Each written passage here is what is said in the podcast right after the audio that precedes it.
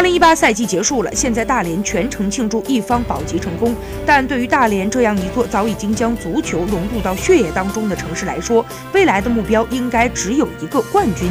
今年二月，万达逐步接管了俱乐部运营，保级成功之后，旋即传出了俱乐部要更名的消息。对于大连足球来说，万达并不仅意味着财力，更是一个符号，等同于传统冠军与美好回忆。